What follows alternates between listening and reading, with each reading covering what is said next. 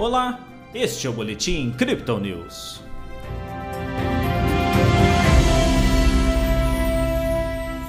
A Bolsa de Valores brasileira acompanhou o mercado internacional e encerrou a sexta-feira com queda. O Bitcoin também corrigiu após a liquidação de 600 milhões de dólares em futuros e elevação do índice dólar, o DXY. Ontem o Bovespa teve alta de 0,09%. Hoje o índice reverteu com descida de 2,05%. O dólar recuou, ficando cotado a R$ 5,16. Pelo Brasil, a agenda econômica foi fraca, com o foco dos investidores ainda voltado para as contas públicas e a campanha eleitoral. Lá fora, o índice de preços ao produtor disparou para 37,2% na Alemanha, na base anual.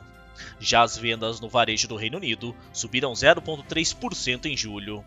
Pressionam os países da Europa uma manutenção não programada do principal gasoduto russo em meio à aproximação do inverno. Nos Estados Unidos, representantes do Federal Reserve falaram novamente. Mais uma vez, o discurso dos formuladores monetários ainda é vago, com poucas pistas claras sobre como a instituição está avaliando a recente queda na inflação. Seguindo a baixa no mercado tradicional, o Bitcoin passa por correção esperada pela análise técnica da equipe Crypto Digital. Após uma lateralização intensa na última sessão, a criptomoeda de referência apontou uma queda rápida durante a madrugada, apoiada pela liquidação de futuros. Agora a moeda digital lateraliza mais uma vez e é comercializada a 21.300 dólares. No Brasil, a média de negociação é de 111 mil reais. Os fundamentos macroeconômicos pouco se movimentaram em relação ao meio da semana. Ao contrário, as dúvidas seguem ainda mais fortalecidas.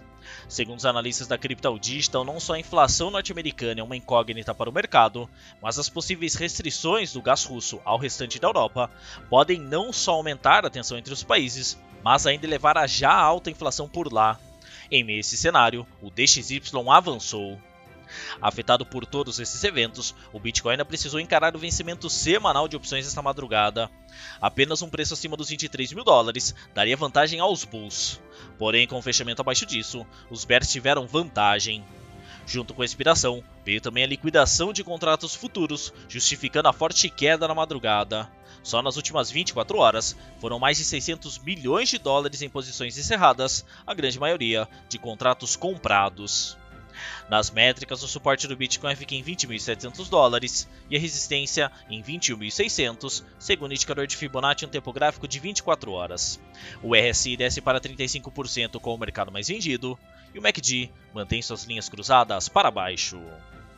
Este foi o Boletim Crypto News essa sexta-feira. Veja essa e outras análises em nosso WhatsApp e nos canais de áudio oficiais. Siga a gente também nas redes sociais para acompanhar o dia a dia de nossa equipe.